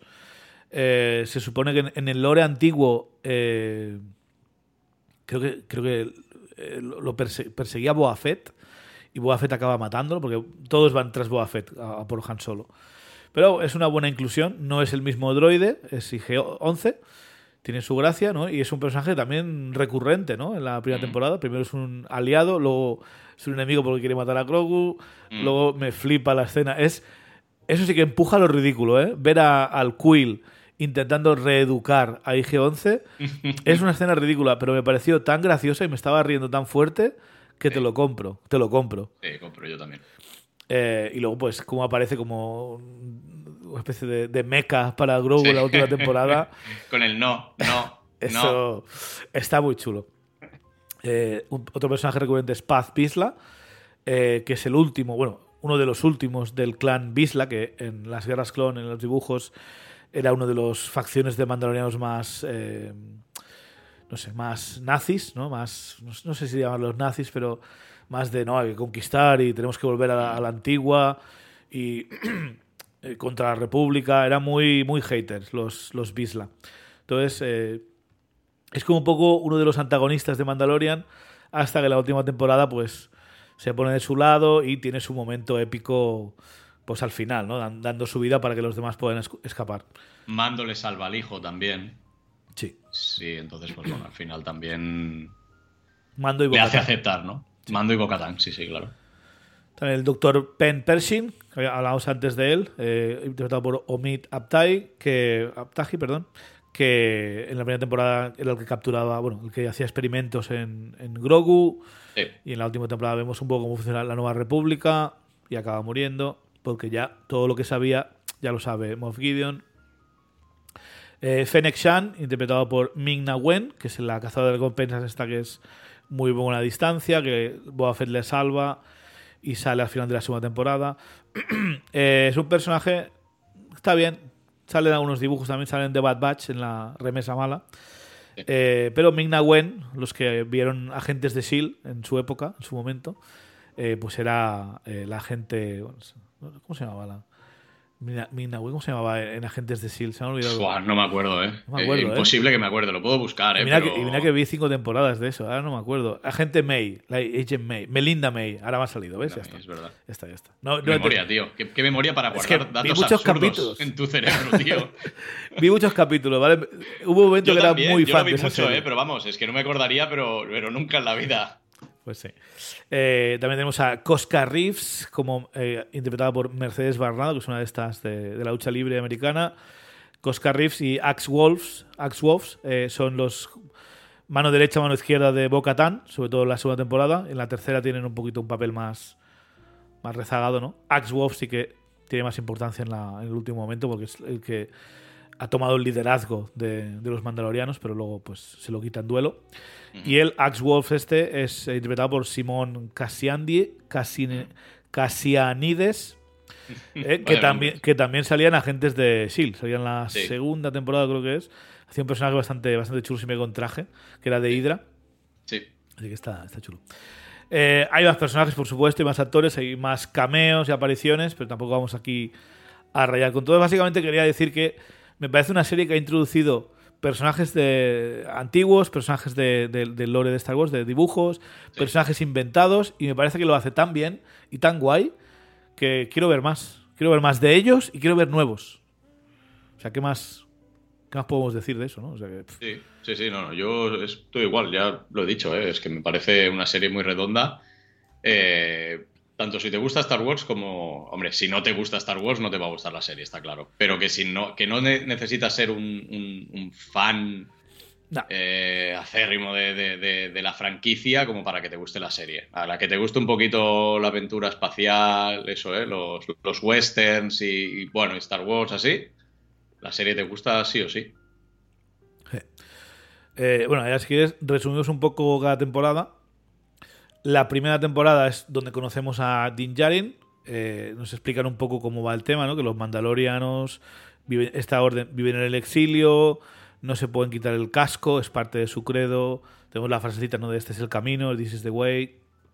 Eh, es un cazador de recompensas, eh, hace un trabajo que pues le lleva a conocer a Quill, conoce al IG-11, acaba descubriendo a Grogu, pero cuando tiene que entregarlo al Imperio, eh, primero cobra, se hace la armadura nueva, el cabrón, y luego ya dice, venga, va, voy a coger otro trabajo. Además que me lo, me lo dijo Dani de segundo desayuno, que el trabajo que va a coger antes de rescatar a Grogu es capturar al Mon Calamari, ¿no? Al, que es de la familia del almirante Akbar, eh, que sale en uno de los capítulos de la tercera temporada, que está liado con, con una Quarren, que tienen el beso este con los tentáculos muy Ah, sí, sí, sí, sí. Pues sí, se ve sí, que ese trabajo es capturar a este, a este pavo, a este Mon Ah. Calamari. Pero cuando va a activar una cosa de la nave, donde está la bolita esa que le, que le daba a Grogu, Eh, a Grogu. pues dice, no, no puedo dejar a ese, a ese pequeñín con, con los imperiales, ¿no? Con, Sí. eh, y esto, ¿qué, qué pasa? no? Se los carga, los rescata, eh, pone en precio a su cabeza, todos los cazarrecompensas de Navarro van a por él, los mandalorianos le cubren la retirada, se sacrifican, porque mueren Correcto. muchos, ¿eh? Mueren muchos Sí, ahí, mueren. con- y, y luego los, el imperio también los ataca más tarde, o sea, o sea que es un buen sacrificio. En Boba Fett, precisamente, eh, es cuando Mando va a buscarlos Sí. a, a- la Herrera y a. y a- Paz ¿cómo se Vizla, llama? sí. Exacto, Paz Vizla, que le dicen solo quedamos tres o solo quedamos cuatro. Es decir, que se, que se han cepillado a, a- a Dios y su madre en, en- en la huida de Mando. Sí, pero no, no tantos porque luego vuelven a ser el 40, ¿eh? Sí, pero yo me imagino que es que luego como que los vuelven a reunir, como que van Sí, rescatando sí. a más a más huérfanos y a más eh, mandalorianos o no sé, eh, me, me imagino. Me imagino a esa Herrera trabajando noche y día y clan, clan, clan, haciendo Ya, ya, armaduras. haciendo armaduras. Eh, consigue escapar. Tiene un par de aventuras de estas autoconclusivas muy raras donde conoce pues, a Cara eh, conoce al, al Maifel, ¿no? a ese grupo de, gentuza que atacan un carguero de la República que está chulo. Pero eventualmente Griff Carga eh, le manda un mensaje, Él sabe que es una trampa, pero va a ir igualmente. Y es cuando, pues, eh, consigue eh, ser colega de Brick Carga pues, cuando Grogu le salva, ¿no? Eh, además, es el capítulo ese que estaba antes del el ascenso de Skywalker, donde Grogu le cura con la fuerza y en el ascenso de Skywalker, Rey cura con la fuerza. Lo de curar con la fuerza es algo que se hacía en los juegos de rol de los videojuegos ya a finales de los 90. no es que hubiesen descubierto la panacea, sencillamente lo hicieron canon en, ese, en ese momento. Decidieron, hostia, los Jedi deberían curar, ¿no? Venga, va. Les ha costado años descubrirlo, ¿eh? Sí, les a ver, es que es muy fullero, ¿eh? si te vas a pensarlo, pero... Sí, pero bueno, a ver, sí, ahora vamos a ponernos a hablar de cosas fulleras. En sí, sí, lo digo a decir, a ver, en fin. Eh, ahí descubrimos, eh, bueno, derrotan a Werner Herzog, ¿no? Al, cliente, pero en ese momento eh, llega Moff Gideon con su Kazatai, con su grupo de imperiales, incluso lleva a varios soldados, se llaman Death Troopers, ¿no?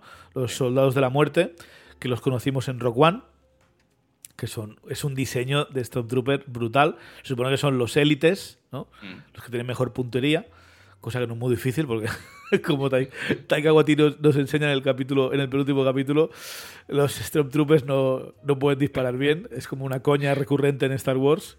Sí, sí. y si ves los dibujos ya ni te cuento, ¿eh? Si ves Rebels, es que los Stormtroopers yo que creo que con ese casco no ven nada y por eso no, no tienen ni idea, ¿no? bueno, eh, a ver, no, sería difícil, ¿no? Pensar que, es que no ven muy bien con esos pedazos de cascos que llevan. Sí. Eh, bueno, consiguen, por supuesto, derrotar a Moff Gideon. Les cuesta, pues, eh, la vida de Quill. los tienen ahí asediados un buen rato, ¿eh? Y de IG-11 le, vemos la cara a, a Din Djarin, ¿no? le hace un poquito la fullería IG-11 diciendo yo no soy un robot, así que yo no cuento. Mm. y así le cura y tal. Eh, y pues terminan derrotando a Moff Gideon.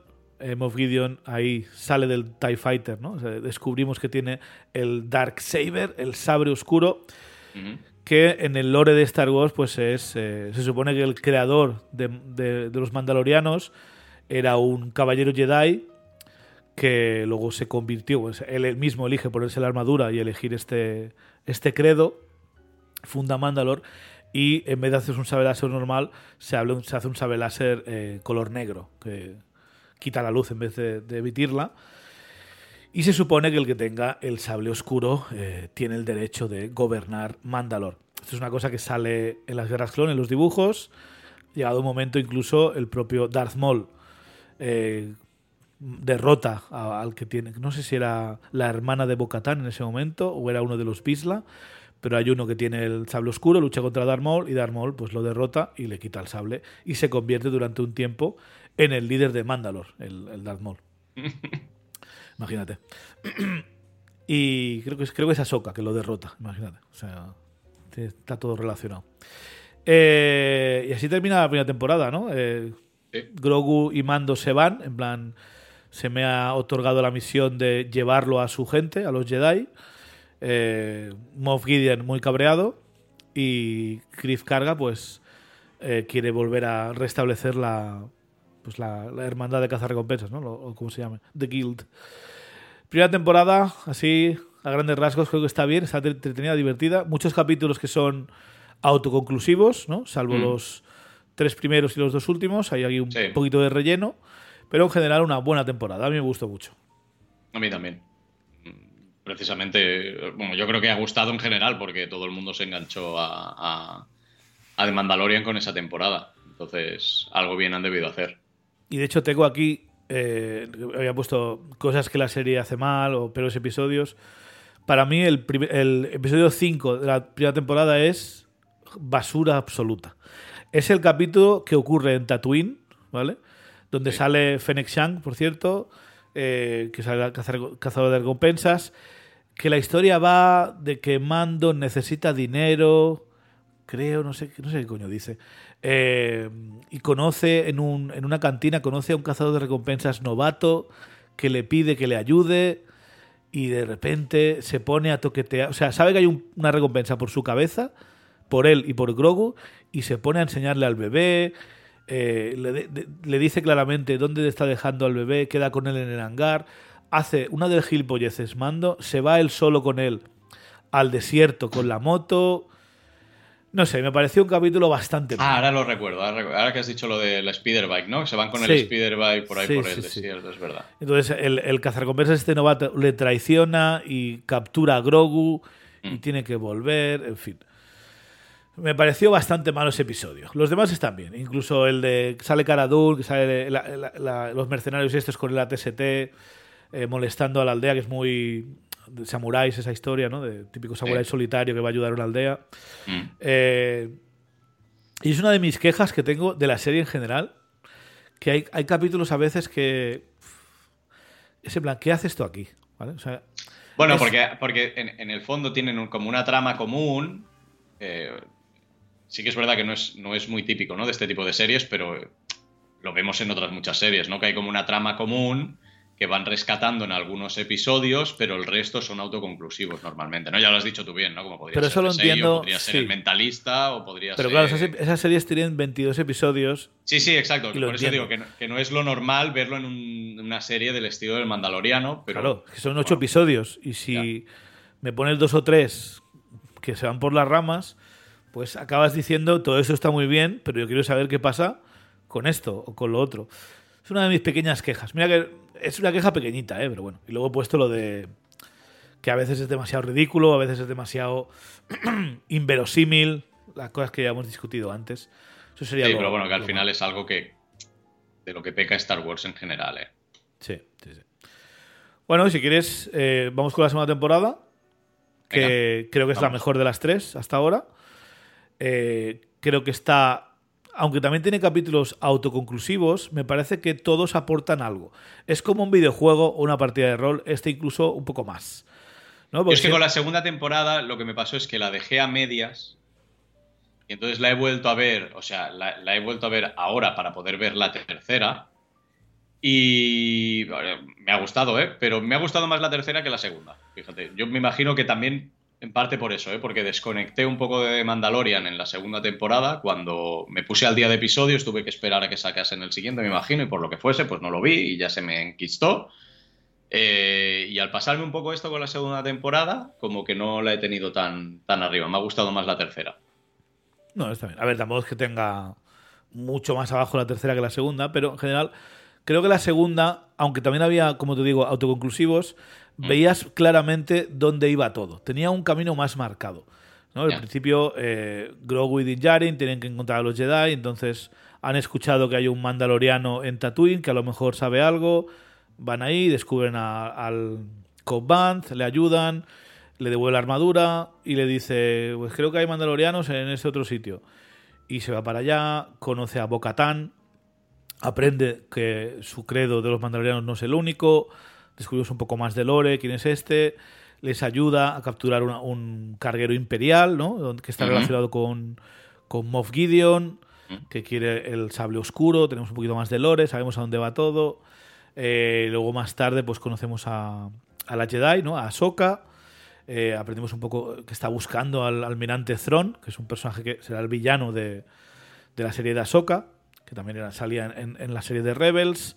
Eh, Luego lo, lleva a esta especie de antiguo templo Jedi, donde mete a, Grogu y empieza a emitir como un mensaje, como postea algo en el Facebook de los Jedi para decirle a, a Luke Skywalker, vente para acá. Oye, que hay otro, otro Jedi. Exacto. Eh, ahí es donde aparece Boba Fett queriendo esa armadura, se alían, pero capturan a, Grogu, ¿no? Moff Gideon lo captura con los, eh, ¿cómo se llaman? Dark Troopers estos, que salían, esos salían en videojuegos, tío, salían en Dark Forces, que era básicamente uno de los primeros juegos de Star Wars así, eh, que era como un Doom, era como un Doom de Star Wars, literalmente. Luego salieron más, se convirtieron en el Jedi Knight, que ahí sí que eres un Jedi, tenías un saber y tal, pero el primero era básicamente un Doom de Star Wars. Eh, y uno de los enemigos de ese juego eran los Dark Troopers, ¿no? que eran como unos droides hechos por el Imperio, que eran súper resistentes y súper poderosos.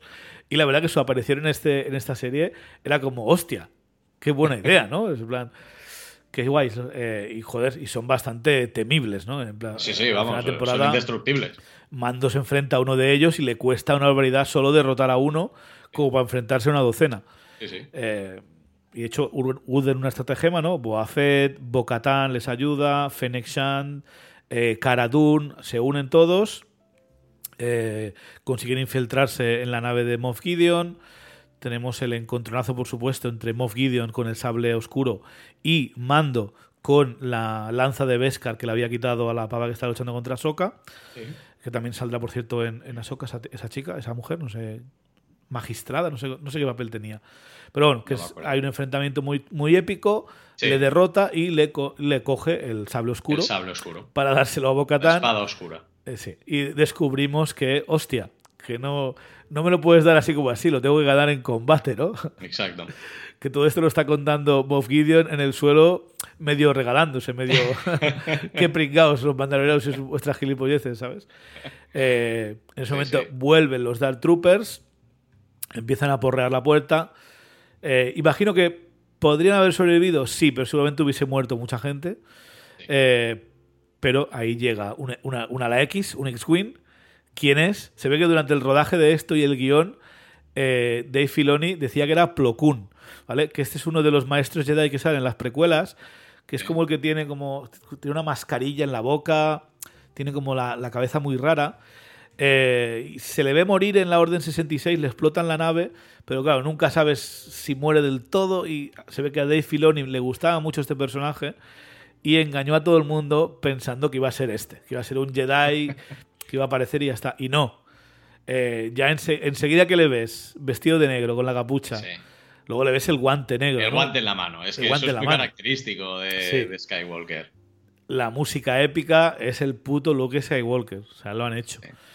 Eh, se los cepilla como si fuesen mantequilla, ¿eh? a ver, con sable láser cualquiera se lo cepilla, o sea. Sí, sí, bueno, pero aún así, eh, a ver, sable láser, pues Mando tiene la espada oscura. Sí, pero Mando no tiene los reflejos y la fullería que tiene por eso digo, por eso digo. Sí, sí, o sea, eh, incluso el último lo derrota crujiéndolo con la fuerza, o sea, épico. Exacto. O sea, momento, corazón a mil.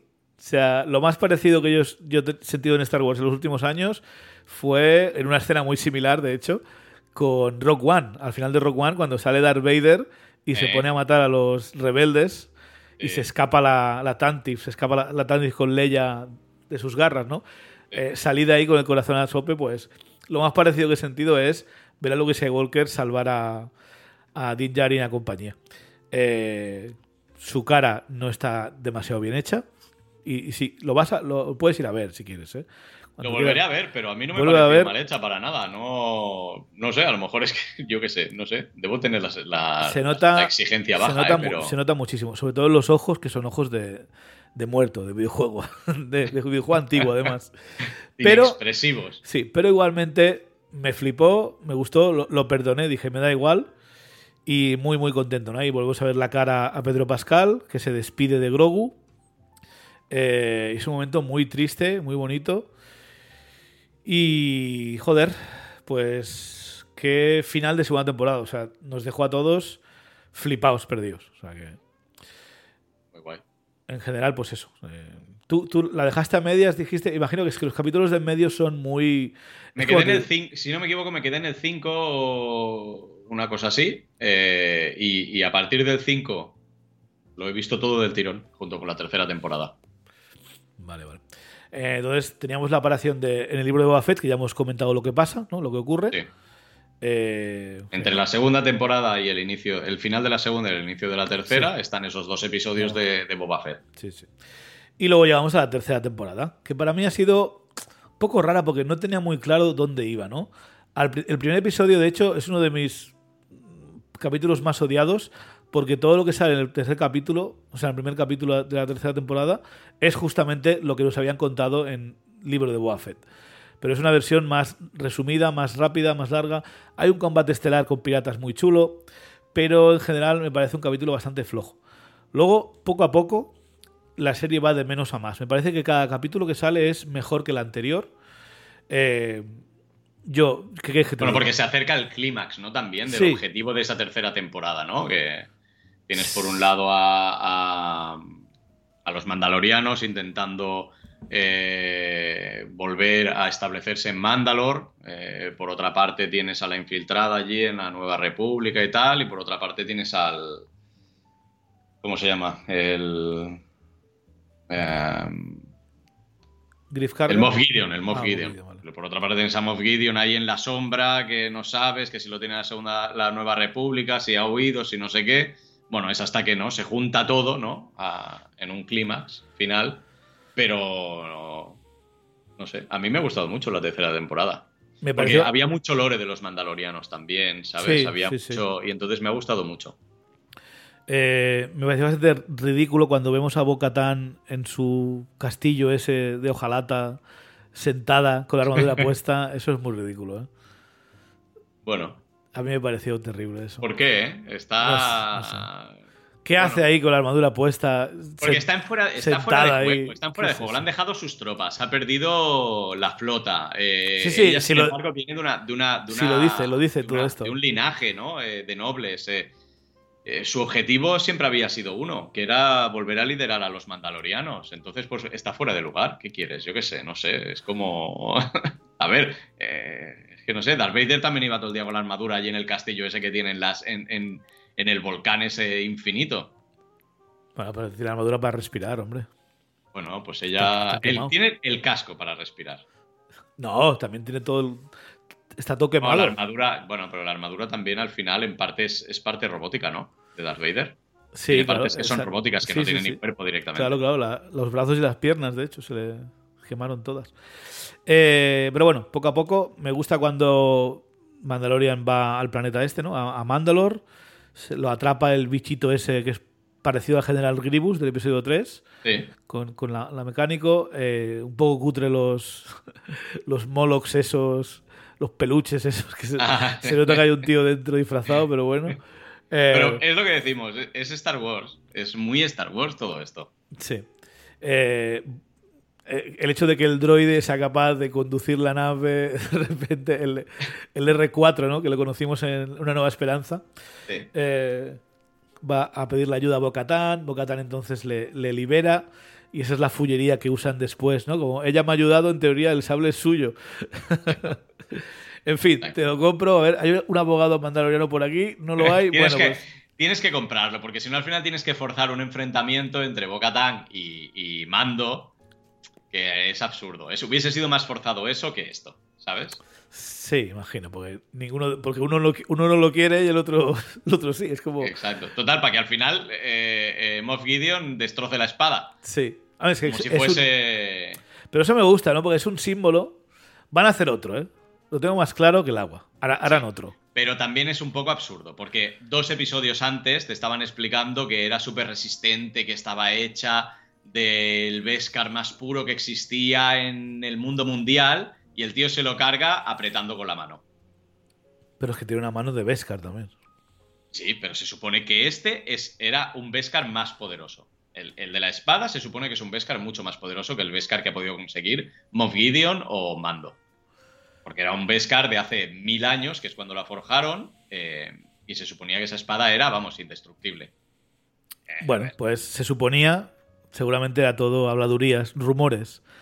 ¿Dónde está la fuente de eso? Pues como eran habladurías, se rompe el sable. Pero la gracia es que eh, después de la conversación que tiene en el capítulo anterior, ¿el anterior o en el otro? Sí, creo que es en el anterior. Eh, Din con Bo-Katan, que le dice, yo no te sigo por el sable ese, yo te sigo por, por quién eres tú. Pues es un poco la, la culminación de esa historia, ¿no? En plan, Bo-Katan, ya no te hace falta esto para li- liderar a tu gente. Siempre has pensado que te hacía falta, pero realmente no es necesario.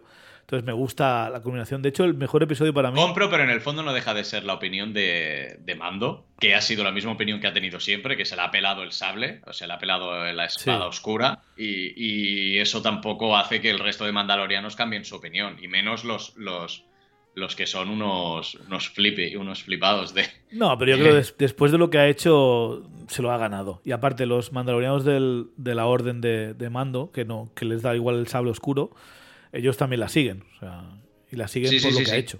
Sí, sí. Entonces, un poco la. A mí me gusta que esta moraleja. De hecho, mi capítulo favorito de esta temporada, y seguramente uno de los mejores de la serie, es precisamente el penúltimo de esta última temporada, de la tercera, que es un poco el Imperio contraataca de, de Mandalorian, ¿no? Cuando se quedan, llegan a Mandalor, todo ilusionados a la, a la- a la forja, Eh, y de repente les atacan esta, este grupo de, de Stormtroopers con Beskar y con jetpacks. Eh, dieron un combate épico. Eh, caen en la trampa. Capturan a. a, a ¿Cómo se llama? A Din A Djarin, todos, a Mando. sí. Eh, y pues tiene ese momento en que Paz Vizla se queda atrás para, para cubrir la, la retirada y aparecen los tres guardias pretorianos que veíamos en los últimos Jedi.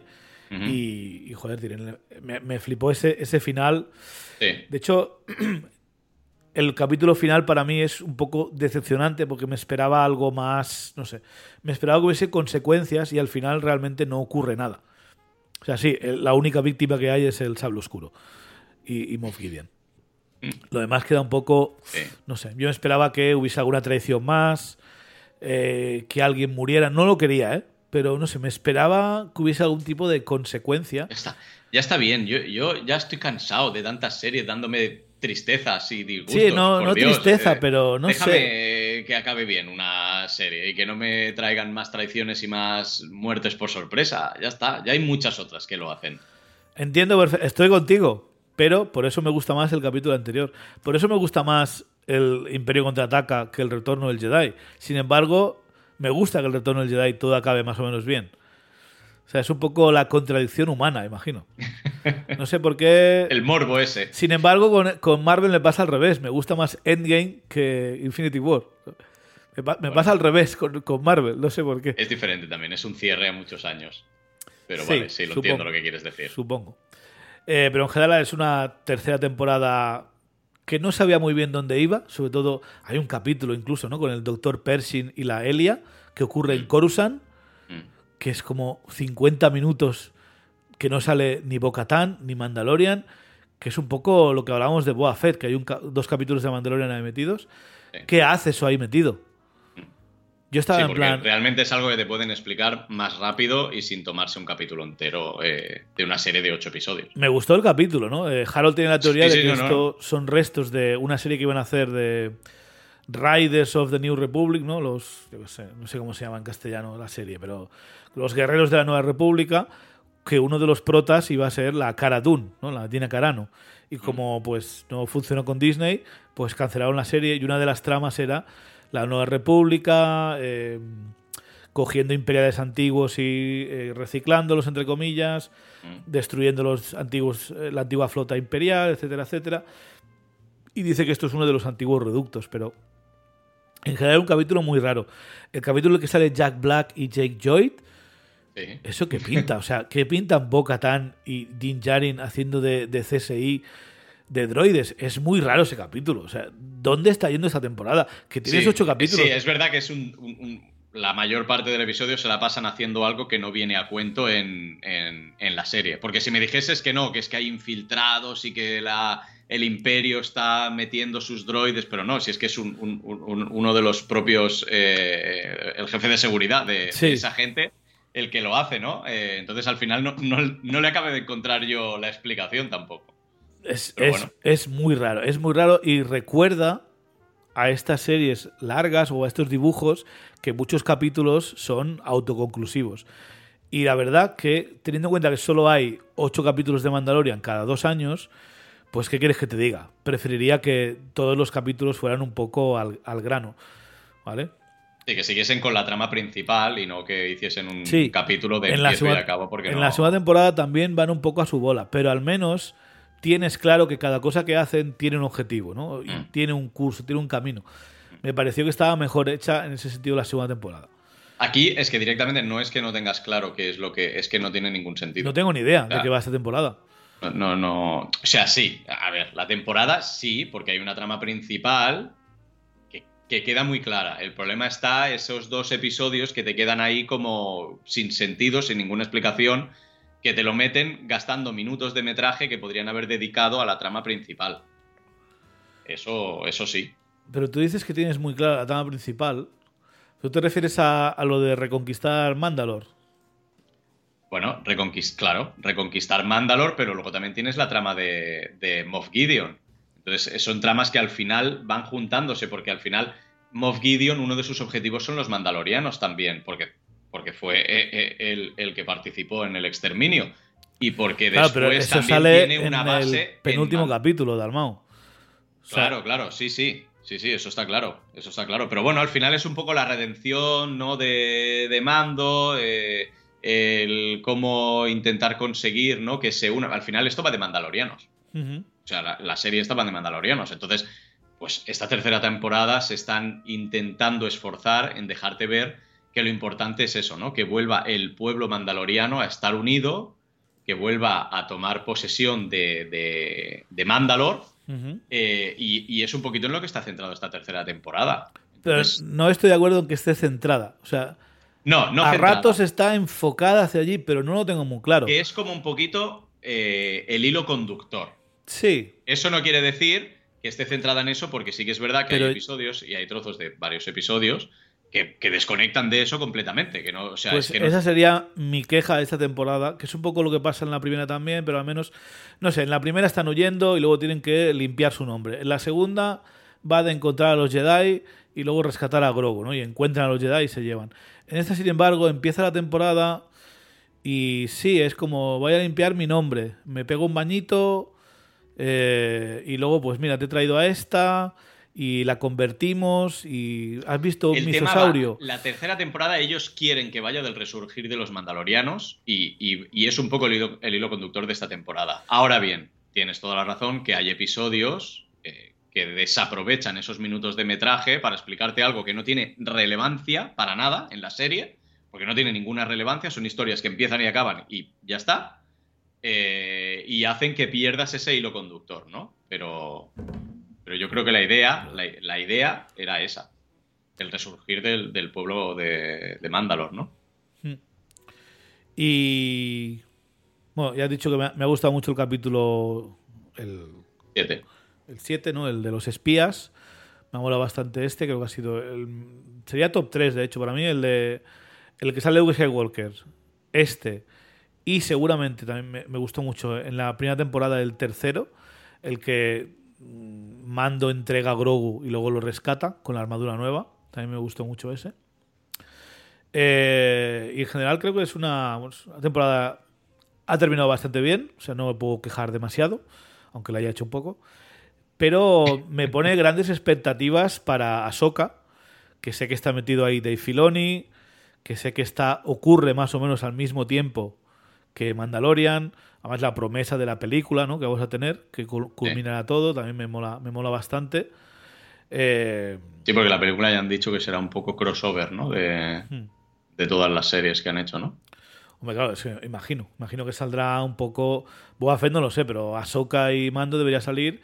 Y seguramente los de Skeleton Crew, que sale el año que viene, que es esa de Jude Law, con un grupo de, chicos, eh, que son como cadetes de la Nueva República.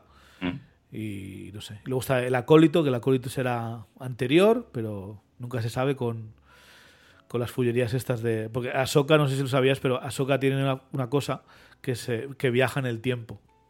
No, ni idea. Entonces. No lo sabía. Eh, se supone que Ahsoka, eh, creo, eh, creo recordar. Ahsoka, o sea, no ves a Ahsoka durante la trilogía original porque no está en ese momento, como que se ha ido, se ha ido a otro lado y vuelve más tarde. Eh, de, hecho, lo hace persiguiendo al almirante Thron, que también ese también se pira, se pira como a otro lado. Se sube a las ballenas, las ballenas espaciales que también se han visto esta temporada, si no voy mal. Sí, sí, ¿Vale? Sí. Mientras están viajando en el hiperespacio, se sube por ahí ve. y se pira. ¿eh? Son básicamente como no sale en la trilogía original, hay que hacer una manera de que, bueno, más o menos no estaba por mm. aquí. Y ya está, ¿no? Como Capitana Marvel en, en las pelis de los Vengadores, que estaba demasiado ocupado salvando eh, el universo. Pues eso. Pues no sé, en general, es una serie que tranquilamente podría hacer un programa dedicado de cada uno de los capítulos, ¿eh? Pero para eso está Segundo Desayuno. Esto es un podcast de, de Marvel, así que por suerte. Aunque últimamente no sea tanto de Marvel. No estoy obligado. Pues que últimamente de Marvel, hasta que no llegue Guardias de la Galaxia, lo único que se habla es de puto Jonathan Majors y si lo van a echar como Kang o no. lo, han despedido, lo han despedido de su agencia, ¿lo has visto ya? Que lo han despedido de su agencia, de, sus representantes y tal. No sé, yo creo que se van a esperar a que salga el juicio y, ver qué. No sé, Pero ahora, están saliendo más testigos. ¿eh? Sí, sí, sí, lo sé. Testigos en fin, habrá que ver cómo. Un lío. Sí, raro, raro es que Disney haya dicho fuera, fuera, fuera. Pero Sí, sí, sí. Eh, pues nada, ¿no? por mi parte creo que ya, ya está. No sé si quieres añadir algo más. Nada más. Creo que hemos hablado todo lo que podíamos hablar en un, en un episodio, en un programa resumen de toda la, de toda la serie. Pues sí, yo estoy, estoy- como te digo, estoy muy contento con esta serie. Tengo mis problemas, pero en general me parece de, de lo mejor que se ha hecho en Star Wars. Eh, me gustaría hacer también una de, de Andor, pero creo que esperaría que esté la segunda temporada. Vale. Y que ya estará. Venga, así la, ve- así la veré yo, va. Sí, no pasa La nada. veré y, y hacemos un programa. ¿Cuándo sale la segunda temporada de Andor? Pues el año que viene, creo. El año que viene, ¿no? Sí, seguramente. Septiembre del año que viene, agosto del año que viene. Por ahí. La están, la están rodando ahora. El, el creador y el Diego Luna, esta gente. ¿Diego Luna se llama? ¿Cómo se- ¿Gabriel Luna? Diego Gabriel. Luna, ¿no? Es que me, me confundo. Está el, el que hace de Ghost Rider en, Sí. en, en Agentes de S.H.I.E.L.D. y el hermano de, de Joel en Last Joel, of Us. sí. ¿Ese, ese es el Diego Luna o el Gabriel Diego Luna. Yo diría que Diego. Ahora me haces dudar a mí también. Ah, lo- Yo no lo- me confundía. Voy a buscarlo. No, no, voy a buscarlo. Voy a tener que mirarlo. Diego Gabriel Luna. Luna es el hermano de Joel en The Last of Us. Sí, Gabriel Luna. Diego Luna es el, el de Rock One. Y el Diego Luna es el de Rock One. Vale, vale, ok. Exacto. Ok, ok, perfecto. No son, no son hermanos, ¿no? Imagino. No. Ah, bueno, pues. Hermanos, no. Iván Amozurrutia. Ok. O sea que no. Vale, debe ser lo típico nombre artístico que se ponen y justamente Sí, han coincidido. han coincidido y ya está. Vale, vale. Me lo imaginaba, ¿eh? pero yo qué sé. Eh, pues nada, Dalman, muchas gracias por haber estado con nosotros en este programa. Muchas gracias a ti por invitarme, como siempre, un placer. A ver cuándo te unes para hablar de Marvel. Eh, ya, bueno, es que es lo que dices tú, es que tampoco hay mucha cosa de la que hablar, ¿eh? Podemos Sí, hablar bueno, de sé. noticias, pero Ya no hay sé, mucha más sé. cosa. Ah, pronto, ahora vendrá Guardias de la Galaxia, tendremos Invasión Secreta, crucemos los dedos, que esté entretenida y ya Sí, sí. a ver si Tiene te- que volver te a recuperar mi, mi confianza, Marvel, un poco, ¿eh? Sí, sí, sí. A ver, tengo ganas de Guardianes e intentaré apuntarme. Si haces un programa, me intentaré apuntar porque Guardianes intentaré ir a verla relativamente pronto. Muy bien, pues nada, damas y caballeros, si me habéis escuchado, gracias por aguantarnos hablando de Mandalorian. Imagino que muchos de vosotros y vosotras también sois fans de, Star Wars. Y espero que, que os haya entretenido el programa un ratito. Yo soy Cheva, es un placer. Nos veremos en la próxima. Un saludo.